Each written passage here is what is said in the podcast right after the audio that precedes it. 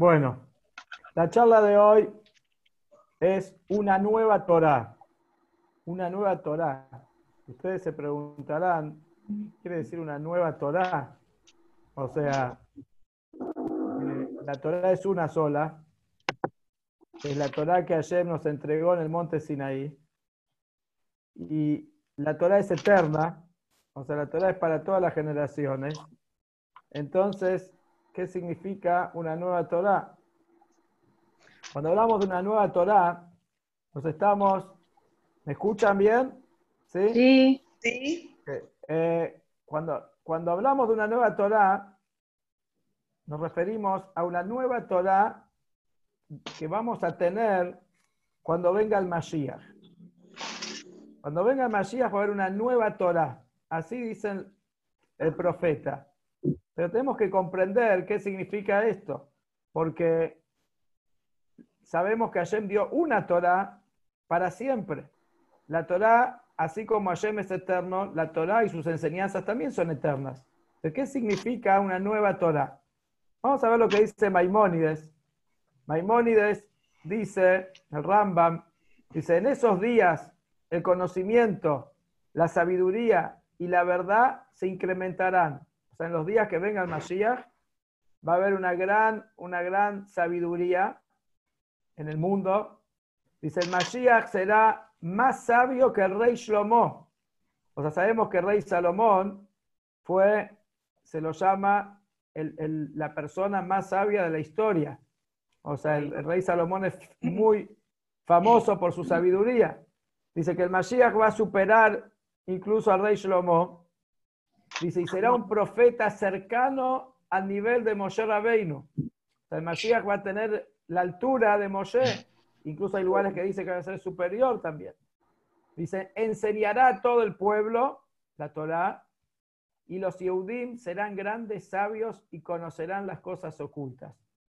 Todo esto lo dice Maimónides cuando habla de la era del Mashiach, cuando habla de la era próxima, esto que estamos esperando de un momento para otro. Entonces se va a haber un mar, un mar impresionante de sabiduría en el mundo. Eh, que la va a transmitir, obvio, el Mashiach, que va a ser el emisario de Dios en la tierra, el que va a traer la sabiduría de Dios al mundo. Ahora, Ishayahu, fíjense que el profeta Isaías dice, una Torah saldrá de mí y el Midrash explica, una nueva Torah saldrá de mí. Vaikra Rabá. O sea, una nueva Torah. Y como dice el Yalkuchi Moni, también otro Midrash, dice, en el futuro Hashem se sentará y explicará una nueva Torah que será dada por el Mashiach.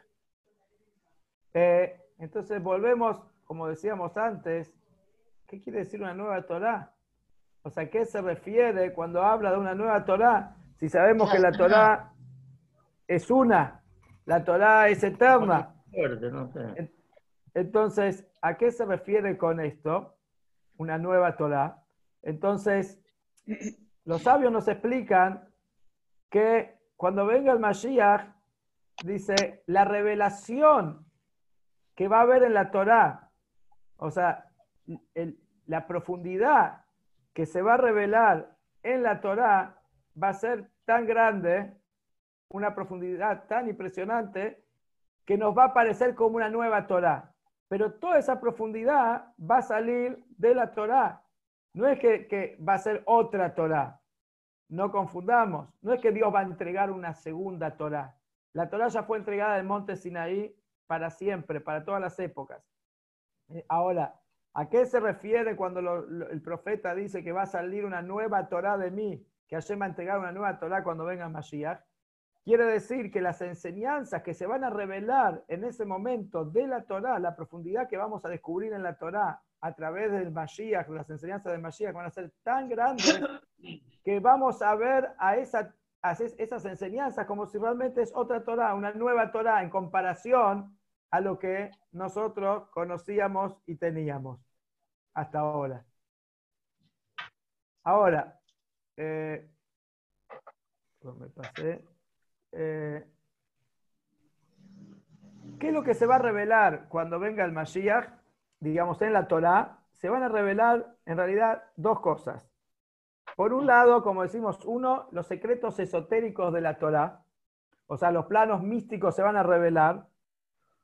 Hoy por hoy ya tenemos una degustación de todo eso a través del hasidismo, de las enseñanzas del hasidut, que empezó todo ya con Rabbi Shimon Bar Yochai, con el Zohar, que es el alma de la Torah, la parte profunda de la Torah, la parte mística, y después con los grandes Mekubalim, los grandes cabalistas, hasta el Baal fundador del hasidismo, y así después, bueno, el Alter Rebbe, el primer Rebbe de Chabad, con todos los líderes que fueron revelando generación tras generación más profundidad y más profundidad y más profundidad en la Torá, que en realidad toda esta Torá, la Torá del Anistar, que es la Torá oculta que estudiamos hoy por hoy, que es el Hasidut, es empezar a probar, a saborear de la Torá que vamos a recibir cuando venga Mashiach, o sea, de la revelación de la Torá que va a haber cuando venga Mashiach. Entonces, esto es un plano, un plano va a ser, se va a revelar lo oculto. Hoy no lo vemos, pero o vemos a través del estudio de Hasidut, vamos empezando a probar, pero cuando los grandes secretos se van a, revelar cuando, cuando sea el momento de la redención.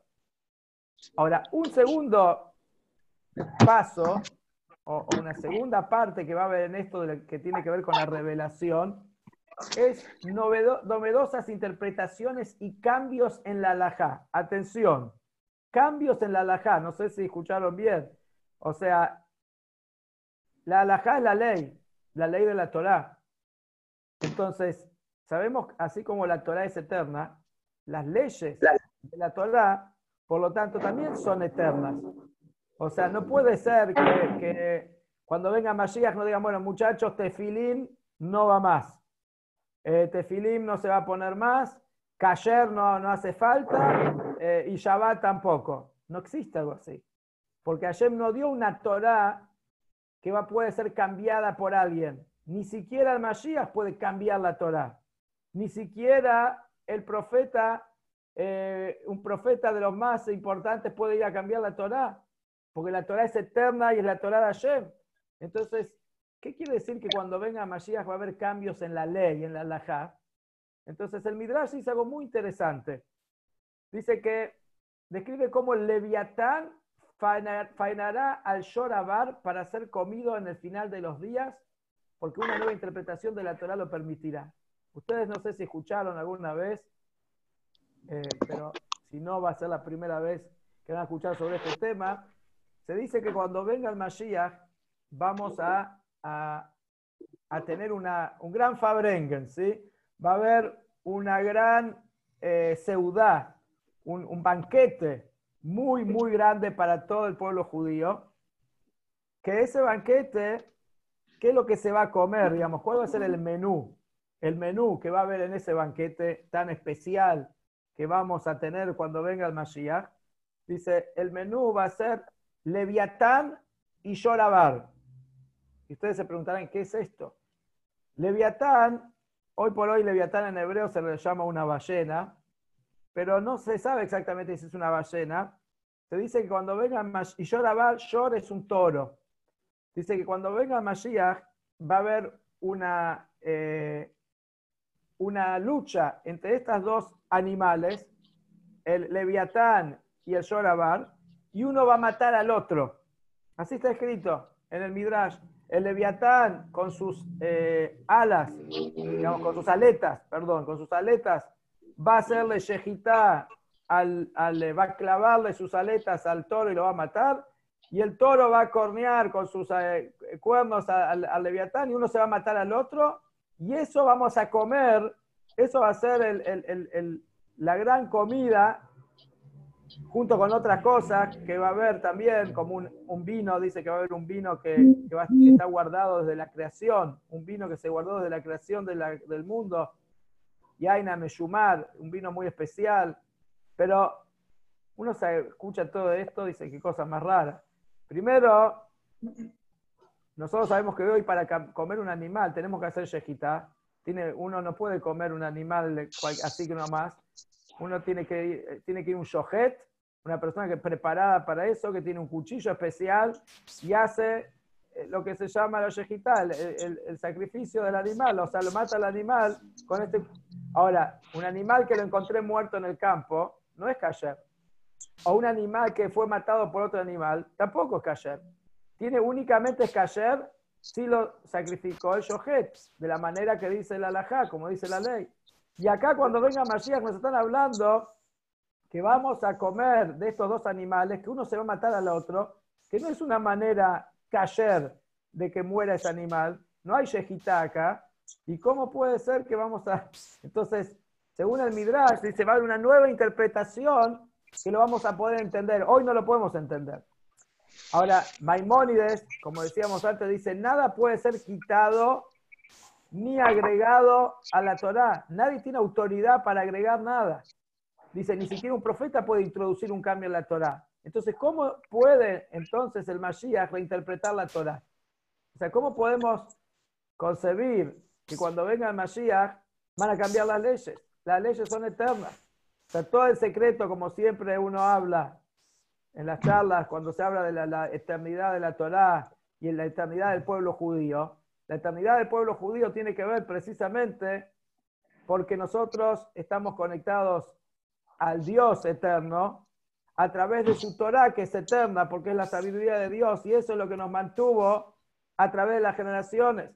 Y por eso sabemos la gravedad, la gravedad de reinterpretar o, interpretar libremente la Torah. No, no, la, la Torah no es algo que cualquiera puede ir a interpretar como se le da la gana. O sea, bueno, yo considero que los tefilín tienen que ser así, para mí tiene que ser eh, marrón o rosa o no sé, no. Hay leyes, los que interpretan son los grandes sabios, la Torah no es libre interpretación, uno no puede cambiar. ¿Y cómo acá cuando venga Mashiach van a cambiar leyes aparentemente? O, se van a, vamos a aprender leyes nuevas que no conocíamos y que parecen contradictorias a lo que es, hoy la Torah.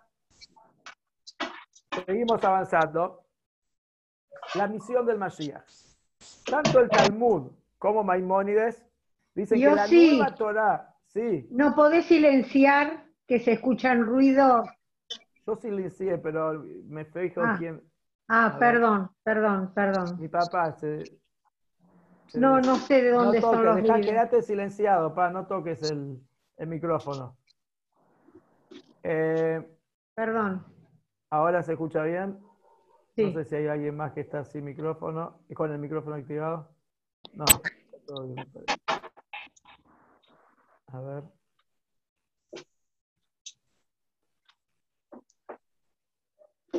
Eh, bueno, entonces, la misión del Mashiach. Usted ahorita tiene el micrófono también prendido.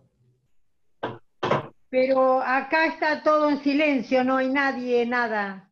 Ahí está, yo la silencié. Eh, déjela así, no toque nada. Bueno, la misión del Mashiach tanto el Talmud como Maimónides acuerdan que la Torah nueva se va a revelar a través del Mashiach. Ahora, ¿por qué precisamente el Mashiach es, el que va a revelar esta nueva Torah, las nuevas enseñanzas, la nueva profundidad que va a haber en la Torah? Dice, en el Sinai, Dios mismo entregó la Torah. Y eso fue un acontecimiento de única vez, como decíamos antes. Me entregó la Torah una vez en el monte Sinai. Desde entonces la Torah no está más en el cielo. O sea, está escrito que desde que Hashem nos entregó la Torah, acá abajo, desde ese momento el Yehudi tiene y, tiene la fuerza de interpretar la Torah de acuerdo a las leyes que la Torah fija, los parámetros que la Torah fija, pero digamos, hoy los hajamim, los sabios, son los que, digamos, interpretan la Torah en cada caso, cuando hay cosas nuevas, como es la lajá, si se puede hacer tal cosa en Shabbat, si no se puede, como, no sé, si se puede encender la luz, si no se puede encender la luz. Todas estas cosas, si, estoy violando o no estoy violando las leyes de la Torah, bueno, eso es cada, a medida que hay cosas nuevas hay que ir viendo cuál es la ley. Pero la ley es la misma, la ley no cambia. Pero por cuanto que Hashem ya entregó la Torah y la entregó en manos del hombre, entonces, por lo tanto, dice la revelación posterior debe provenir de un ser humano. el Mashiach. O sea, precisamente el Mashiach, al ser un humano, él va a poder revelar las cosas ocultas en la Torah, como por ejemplo, decíamos antes, las leyes de Shejitá, que no se aplican esas leyes en el caso del Shorabar, porque el Shorabar es este toro que va a ser sacrificado en realidad por este, este, este pez, por este leviatán, que lo va, lo, va, lo va a matar con sus aletas. Ahora, uno dice, pero ¿y cómo? Hay que hacer shejitá, un toro no se lo puede comer de otra manera, hay que hacer shejitá. Dice, sí, pero en ese caso de Shorabar, este toro especial, cuando venga Mashiach, ahí no recaen las mismas leyes. ¿Por qué? Dice, primero, que ¿cuál es el concepto de Shejitá? El rey lo explica en un lugar muy interesante, el año 91. Dice, concepto de Shejitá es elevar al animal. los sabios dicen que el concepto de Shejitá es que el animal, cuando se lo sacrifica, se pueda elevar, o sea, sea cayer, quiere decir que está, o mutar, quiere decir que está permitido y que está apto para ser elevado. Cuando el Yehudi dice una bendición y come esa carne que fue sacrificada correctamente con la shejitá, esa carne de ese animal se eleva, se conecta con Dios, se eleva. Ahora, por cuanto que el hombre es el que tiene que hacer esta elevación de la materia, hay un montón de leyes muy estrictas, como son las leyes de Shejitá, que no, cualquiera puede agarrar un cuchillo y hacer Shejitá, lo tiene que hacer un Shohet, alguien que estudió, se capacitó, etc. Ahora, eh, en el caso de, del Shorabar, ahí dice, el que va a hacer la Shejitá es Dios, y Dios no tiene las limitaciones que nosotros tenemos, entonces Él va a poder hacer la Shejitá del perdón, me pasé. Él va a poder hacer la yejitá del Shorabar a través de las aletas del Leviatán. Como que las aletas del Leviatán van a ser como el cuchillo de Hashem con el cual Hashem va a hacer yejitá. Y si vamos avanzando un poquito más, la guerra de los colosos y el banquete. Antes dijimos que va a haber este famoso banquete en el que vamos a saborear de las diferentes manjares de Leviatán y Yorabar. Sobre esto hay diferentes interpretaciones. Hay quienes dicen, eh, por ejemplo, Maimónides, él, sostiene que no necesariamente eso va a ser eh, una comida física, porque se discute en qué momento va a ser esto, si va a ser en la primera etapa del Mashiach o si va a ser en la segunda etapa después de la resurrección de los muertos. Entonces, según el Rambam, si va a ser después de la resurrección de los muertos, ya iba a ser todo vida espiritual y por lo tanto no va a haber comida, entonces se refiere a algo espiritual. Pero otros sabios, y dentro de eso el hasidismo también, opina que sí va a ser un, banquete eh, material, no es solamente algo espiritual. Pero igualmente tiene un contexto espiritual muy interesante, que vamos a ver ahora acá en el gráfico. ¿Cuál es la diferencia entre el Leviatán y el Shorabar? ¿Qué simboliza cada uno? ¿Qué representa cada uno? El leviatán, dice, vive en el mar. ¿Qué simboliza? Los mundos espirituales. El Shorabar, en cambio, el toro, vive en la tierra y simboliza el mundo terrenal, el mundo material. Dice, los tzadikim, hay tzadikim que son comparados al leviatán, que son esos hombres justos, esas personas santas, que sirven a Shem principalmente mediante actos espirituales. ¿Qué quiere decir? Es gente que no tiene tanto contacto con la materia, sí, viven en este mundo, pero están plenamente conectados a Shem y dedicados a lo espiritual. Como un ejemplo que de acá, pusimos acá, Rabbi Shimon Bar el que escribió el Zohar, Rabbi Shimon Bar que en Lagba Omer festejamos el aniversario de su fallecimiento, él estuvo 13 años en una cueva, porque se estaba escapando de los romanos que lo querían matar, divorciado del mundo material. Él ahí se alimentó, dice, de una planta de algarrobo que Dios hizo aparecer en la cueva y una fuente de agua. De eso se alimentó durante 13 años. ¿Y qué hizo esos 13 años que estaba metido en la cueva? Estudió, estudió, estudió, estudió y reveló los secretos más profundos de la Torá junto a su hijo, el Azar, que estaba junto a él. Ahora, así como estos tzadikim están inmersos en el, en el mundo espiritual y prácticamente es como que no tienen conexión con lo terrenal, por eso se los compara a Leviatán como la ballena que está bajo el agua. El Shorabar, en cambio, que dijimos que vive en la tierra y que simboliza el mundo material, esto representa, dice los tzadikim. ¿Qué, qué, tipo de tzadikim? Los tzadikim que su servicio a Hashem está en purificar el mundo y santificarlo.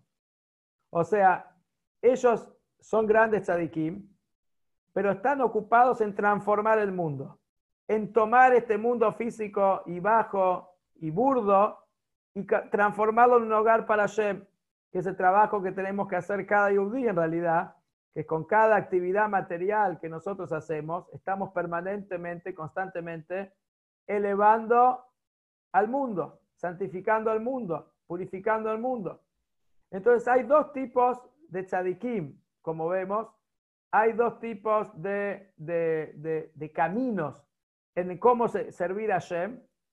Uno dice, bueno, son contradictorios, porque uno es el que está totalmente empapado dentro del mar espiritual, que es como el Leviatán, y está el otro que está más conectado a lo terrenal, que le está trayendo luz y espiritualidad al mundo físico. Eh, entonces, ¿qué es lo que va a pasar cuando venga Mashiach? Que uno va a matar al otro y vamos a hacer un gran banquete de los dos. Dice, porque el concepto acá es que los dos caminos son válidos. Los dos caminos son válidos. Y los dos caminos nos llevan a la perfección. Solamente que algunos, por la raíz de su alma, tienen una conexión más con el camino del Leviatán, que es el que está totalmente apartado del mundo. Y el otro es una persona que tiene más conexión con el Shorabar, con el toro, que es el que está en la tierra, con los pies en la tierra y trabajando la tierra, transformando la materia en, en luz. Entonces, cuando venga Mashiach se va a conectar estas dos, estas dos eh, formas de servir a Hashem, y, entonces esto va a revelar la perfección en el servicio de Hashem. Otro tema que decimos, muy interesante cuando venga Mashiach, regocijo infinito.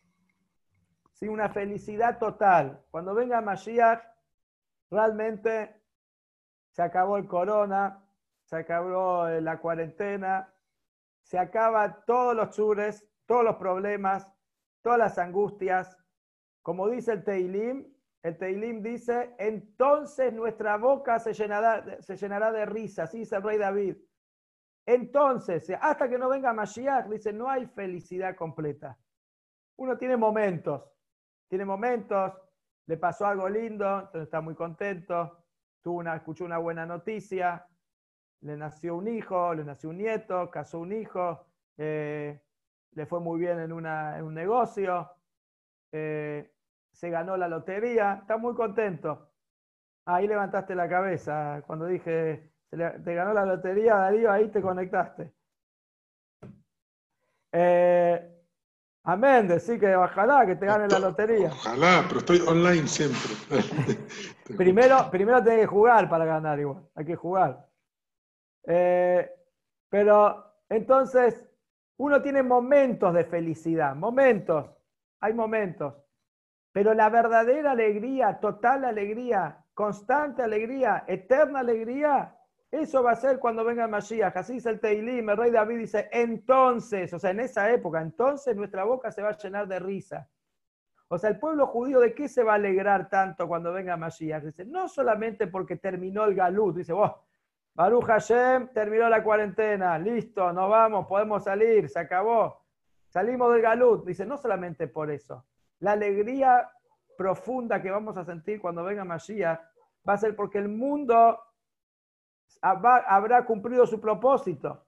O sea, el objetivo del mundo es llegar a esa era, es llegar a la era del Mashiach. Entonces, recién, recién en ese momento el mundo va a alcanzar su objetivo, su propósito. Entonces, esa va a ser la alegría que vamos a sentir en ese momento. Por eso el Talmud cuenta que el pueblo judío van a bailar en una ronda. Dice, y Hashem se va a sentar en el medio de ellos. Así es el Talmud. O sea, la alegría va a ser tan importante, tan fuerte, que todos vamos a bailar. Imagínense lo que va a ser Jerusalén, la calle de Jerusalén, eh, en ese momento, muy pronto, cuando todos ya estemos reunidos ahí y, vamos a saber que llegó el final de la oscuridad y comienza la era del Mashiach, la felicidad que vamos a tener y los bailes que van a haber en ese momento. Alegría que nunca en nuestra vida vimos. El Talmud dice algo muy interesante. Dice, en el futuro se dirá a Yitzhak porque tú eres nuestro padre. O sea, ¿qué quiere decir que en el futuro le vamos a, dice a Yitzhak, Kiata Avinu? O sea, vos sos nuestro papá. O sea, ¿acaso ahora no es nuestro padre? Seguro es, Abraham, Yitzhak y Jacob, son los patriarcas. Entonces, dice, si bien los tres son nuestros patriarcas, pero normalmente decimos Abraham Avinu. Dice, Itzhak vino, la, la, característica de Itzhak se va a revelar cuando venga el Mashiach. Ahí vamos a llamar a Itzhak nuestro padre. ¿Y cuál es la característica de Itzhak? ¿Por qué lleva ese nombre? Porque Sara, su mamá, cuando escuchó la noticia de que iba a tener un hijo a los 90 años, entonces dice que se rió, se rió, le dio gracia. O sea, yo, una señora mayor, una viejita, voy a tener a esta edad un bebé. Y dijo, y la gente se van a reír. O sea, la gente cuando escuche que yo estoy embarazada y que voy a dar a luz, se van a reír. O sea, Itzha quiere decir reírse en el futuro. O sea, por eso dice, el, verdadero, la verdadera alegría que vamos a sentir tiene conexión con Itzhak, que es la alegría del futuro, la alegría cuando vamos a vivir todo ese momento. Y es interesante porque Itzhak tiene que ver con la alegría. Dice, ¿cuál es el trabajo de Itzhak? La Torah cuenta que Itzhak cavaba pozos buscando agua en el desierto para, para de tomar a sus animales y agua así para, para su familia. Él cavaba pozos. Y dice, ¿cuál es el concepto de cavar un pozo? Uno tiene que sacar todas las piedras, tiene que sacar toda la, la, tierra hasta llegar al agua, hasta llegar a las aguas vivas. Y entonces, cuando uno llega a descubrir el agua, entonces brota el agua, eso trae una alegría muy grande. Dice, eso es comparable al trabajo que nosotros tenemos, que venimos haciendo en el exilio. O sea, el pueblo judío, desde que recibimos la Torá, venimos cavando pozos. ¿Qué quiere decir venimos cavando pozos? El trabajo de un yudí es descubrir las aguas vivas que están bajo la tierra. O sea, la tierra es el materialismo el mundo físico en que nosotros nos encontramos. Y el trabajo de un yehudí es descubrir el potencial y la espiritualidad que hay en el mundo. Ese es nuestro trabajo. Cuando un yehudí toma un vaso de agua y antes de, tomar el agua, porque tiene sed y necesita tomar agua, dice Baruch, Sheakon y ¿Qué quiere decir Sheakon y Abid Uno dice, bendice a Hashem ¿Por qué lo bendice Dios del mundo? Sheakol, que todo ni ya fue hecho Bidbaró con tu palabra. O sea, estamos reconociendo que ese agua le pertenece a Dios. Ese agua es parte de la creación de Dios. Estamos pidiendo permiso para tomar ese agua y agradeciendo. Y de esa manera estamos revelando la esencia de ese agua. Que ese agua es Dios. Es, es Dios el que la creó, el que le da existencia así con el agua, así con la ropa, así con, con la comida, así con el trabajo, así con el dinero. Cada cosa que nosotros tenemos en este mundo es en realidad Hashem el que nos da todo eso. El Yehudi cuando hace su abodá, su trabajo, su servicio a Hashem correctamente, lo que está haciendo es cavando pozos porque está revelando el manantial espiritual que hay detrás de todo eso. Por eso dice el verdadero regocijo que va a irrumpir en el tiempo de redención. Ahí va, a salir, a aflorar toda esa alegría profunda e inmensa. Y esto se compara, el hasidismo compara algo muy interesante, el pájaro que habla. No sé si escuchado alguna vez, hay un ejemplo muy interesante. Dice, un rey está muy aburrido. Un rey tiene todo, tiene todo el dinero del mundo, un rey muy poderoso, está en su trono, aburrido, está triste, no sabe qué hacer. Justamente en ese momento no tiene ninguna guerra, no está peleando con nadie. Está aburrido. Entonces piden que le traigan cosas que lo alegren. Entonces le traen un bufón y le traen todo tipo de cosas para alegrar al rey, porque el rey está aburrido, está triste.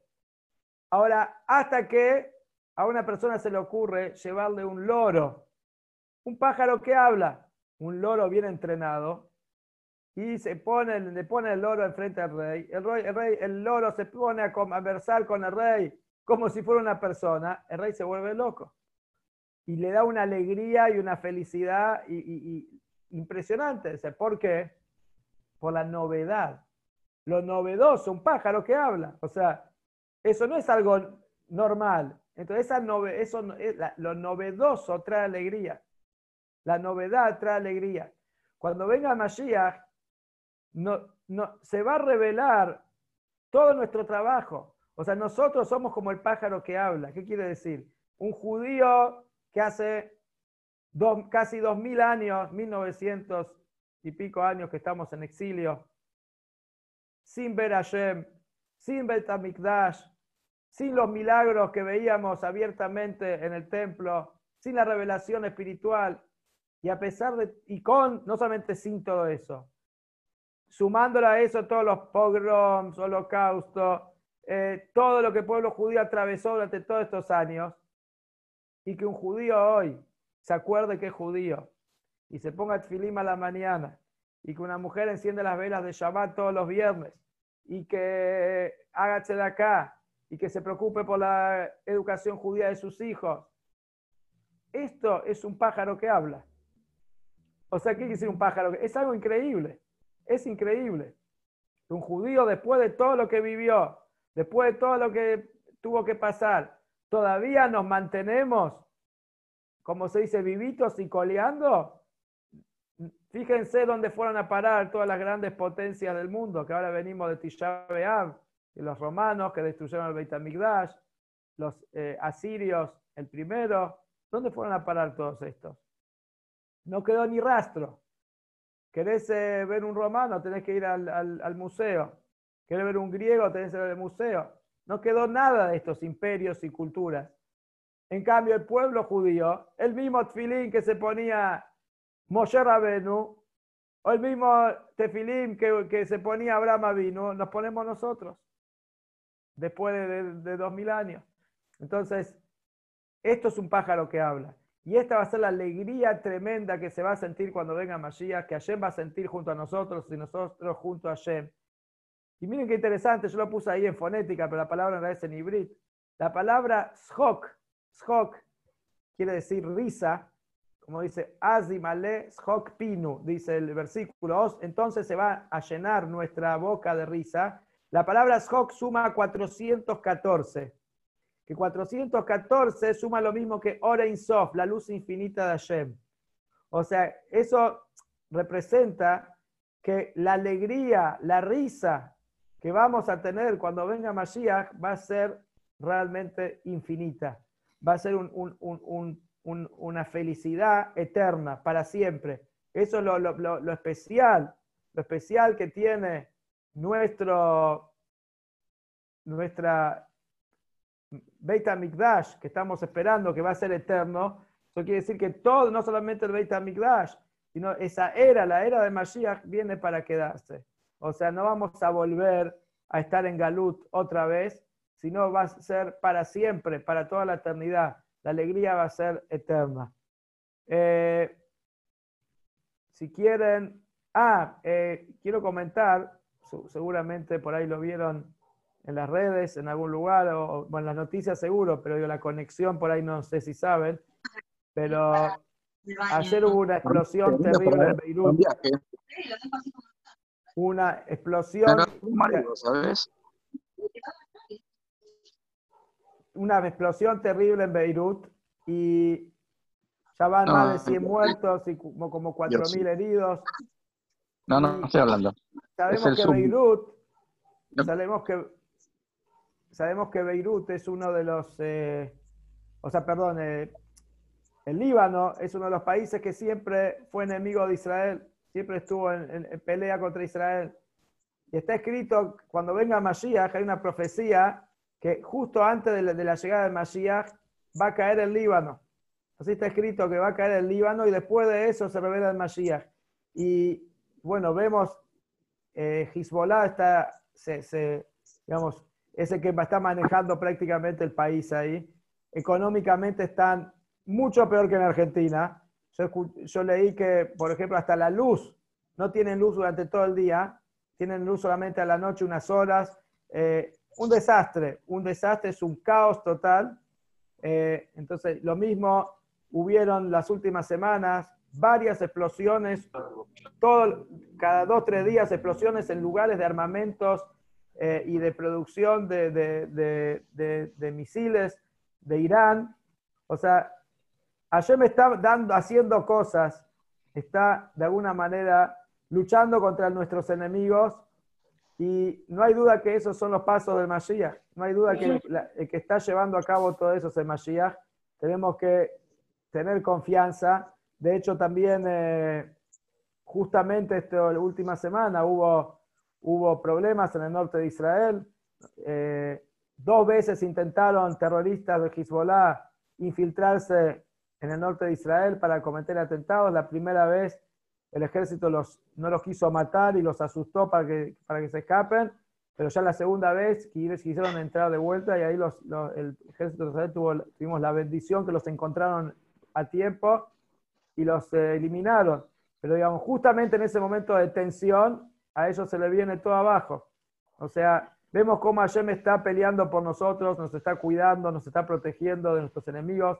Y justamente hoy, hoy es un día súper, súper especial, al punto que el día de hoy, 15 de Av, dicen eh, los sabios en el Talmud que no hubieron días felices en la historia del pueblo judío como el 15 de Av y Yom Kippur.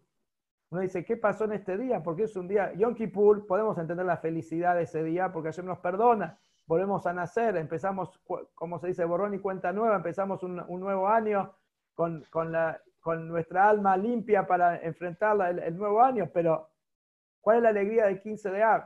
El 15 de Av, una de las cosas que pasaron, varias cosas, pero una de las cosas que pasaron, dejaron de morir la gente que tenía decretado morir en el desierto, que no iba a entrar a la tierra de Israel.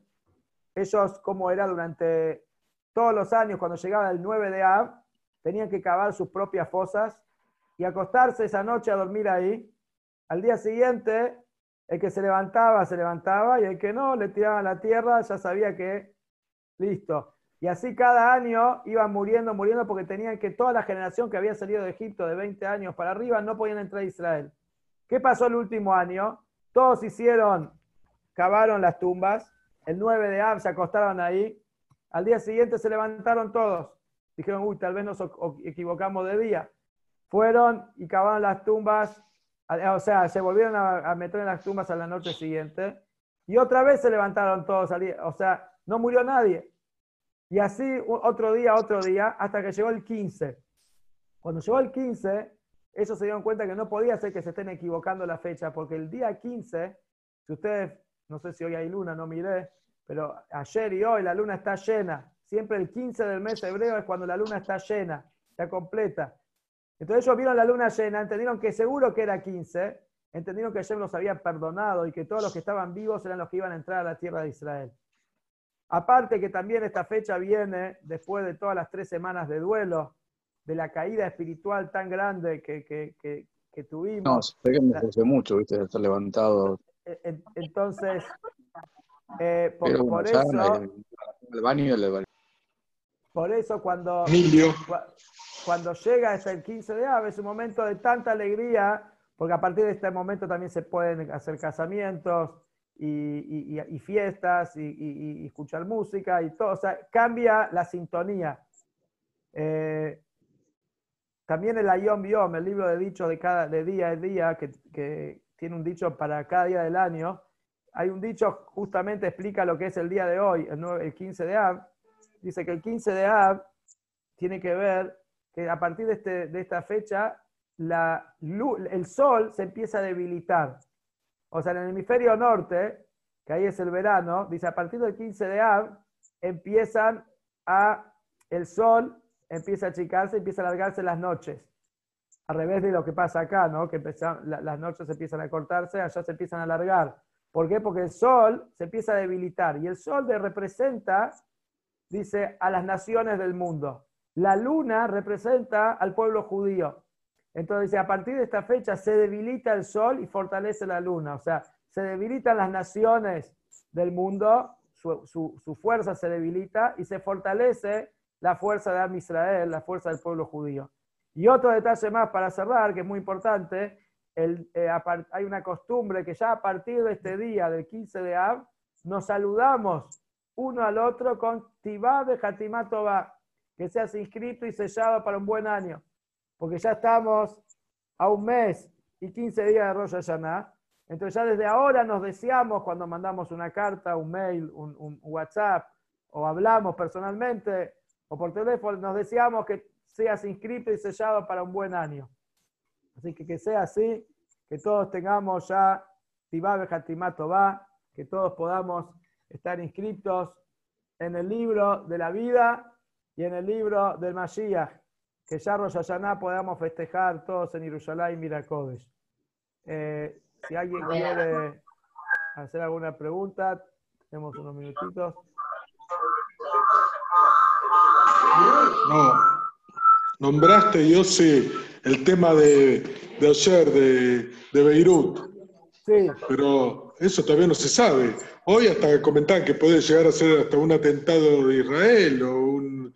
Es, es incierto todo. Van a- No. no, no, no, claro, no pueden, no pueden saber, no, se no sabe quién fue, pero hay dentro de, de- de- de- del- los libaneses mismos también hay, hay, hay una lucha terrible por el poder entre ellos mismos. o- No hay que olvidarse que estuvo años de años en guerra civil eh, el Líbano. Sí, pero Hezbollah ya se desentendió, dijo que no tuvo nada que ver con esto. Eh, No, Hezbollah dice que no, pero lo, lo que hoy dijo Bennett, que era, fue un ministro de, de- de- de- de- de Israel, uno de los ministros de Israel, dijo que prácticamente seguro que eso que explotó era un lugar de almacenamiento de, de armas de, de Hezbollah. O sea, est- esto que dicen que, que habían ahí, que ellos almacenaban, que era, no me acuerdo qué tipo de gas, que tenía, que se usa para diferentes cosas, para fertilizar la tierra y qué sé yo, pero esa a su vez se usa para la fabricación de bombas. Y es sabido que, que los terroristas usan el puerto de Beirut para traficar todas las, las armas que les llegan a ellos de, de Irán y otros lugares. Entonces, no hay duda, seguramente que acá había algo, eh, si fue Israel o no, Israel por lo menos se desentiende, ellos no van a decir que fueron ellos, no sabemos, pero lo que sí sabemos es que recibieron un golpe muy duro, muy fuerte, y, lo que lo venimos viendo todo el último tiempo. O sea, constantemente Irán, no sé si lo- ustedes siguen las noticias, pero Irán tuvo un montón de explosiones que ellos no saben que los lugares de las donde están las, las- la, eh, em, donde fabrican el uranio para hacer las bombas, eh, tuvieron ya varias explosiones en varias eh, fábricas con eh, desastres, digamos, y daños irreparables. O sea, no hay duda que Hashem está haciendo cosas para protegernos, para cuidarnos de todos los enemigos que tenemos alrededor. Hoy también en eh, Emiratos Árabes también hubo un incendio muy grande en un supermercado, en los Emiratos Árabes. Ah, sí.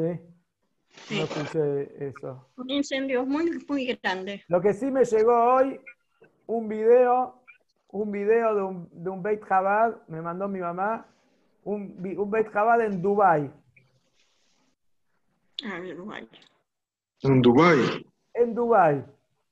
Eh, estaba con la, no sé, digo yo que es un Beit Chabad porque te- era un, un shield y tenía una, una foto gigante de Rebe, me imagino que debe ser un Beit Chabad.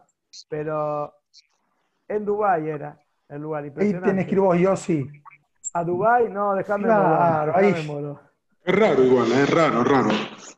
Cuando nosotros fuimos y nos aconsejaron eh, que no hablemos de religión, nadie te va a decir nada, pero no hables de religión, no hables de que sos judío, no, no manifiestes nada y bueno, qué sé yo, no vas a tener problemas.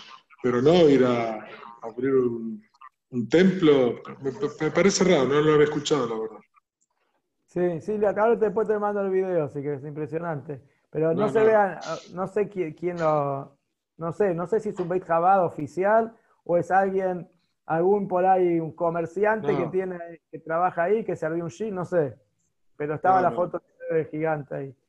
Claro, y para nosotros, eh, para ir a Dubái necesitas visa y se tramita acá en la embajada. En la embajada preguntan de qué religión sos. Ah, ¿De sí. judío? Sí, sí, sí. Y nos dieron visa creo que por 48 horas, algo así. Es, no, Ah, nada más. No, sí, nada más. Sí. Ah, Mi hija estuvo y estuvo una semana en Dubái. Bueno, podés preguntar, te decís cuánto tiempo vas a estar, esto, lo otro, y te dan, tal vez por el tiempo eso, pero sí, no, no, no, no más de eso, puede ser una semana, no más de una semana. Sí, sí. Qué bárbaro. Bueno, qué sé yo. Pero todo puede ser, todo puede ser. Seguro. Bueno, Así que bueno, gente, un placer. Eh, para los que por ahí no se enteraron, estamos desde hace una semana trayendo productos kosher por encargue eh, para la zona oeste. Entonces, los que están en la zona y necesitan eh, carne, jalot o vino, lo que sea, pueden pedirlo. Hay un teléfono que Mushki lo estuvo publicando, es el teléfono de la señora Sara Elo, que ella toma los pedidos y después eh, el viernes tenemos todas las cosas acá para, para entregarlas. Así que, bueno, buenas noches para todos. Sí, buenas noches. sí. Chao, Yossi, gracias por Sí. todo. Buenas noches. Chao, chao. Yo, sí, ¿me escuchás? Sí, Ricky, Se lo escucha mal, se lo escucha mal. A ver, Se escucha como un robot. bueno, me voy a sacar las pilas y te hablo. Escúchame. En internet salió que a partir de esta semana eh, se, permitían, se permitían los templos, las iglesias, con 10 personas, no más de 10 personas y a un metro y medio de distancia cada una. Pero eso es en capital. Solo en No capital. decía dónde. No, yo averigüé. Yo averigüé. Yo hablé con la municipalidad de Morón para ver si podíamos empezar a abrir y me dijeron que no, porque acá estamos en la fase 5 o 3, no me acuerdo qué fase me dijeron. O sea que en la ca- capital están un poco más adelantados y acá estamos más complicados con el coronavirus, entonces acá todavía no, no- no me dejan abrir. Si no, ya, Bueno. hubiera intentado abrir un minián, pero lamentablemente no nos, no nos permiten todavía. Esperemos que sea pronto. Amén, amén, que sea ya, con el Mashiach. Qué, her- qué hermoso va a ser ese momento. Único. Sí. Va- Vamos a tener que llenar el Chile. Vamos a tener que llenar el Chile el primer día. Bueno. Bueno, que estén bien. Gracias, Dios. Chao, chao. A todos.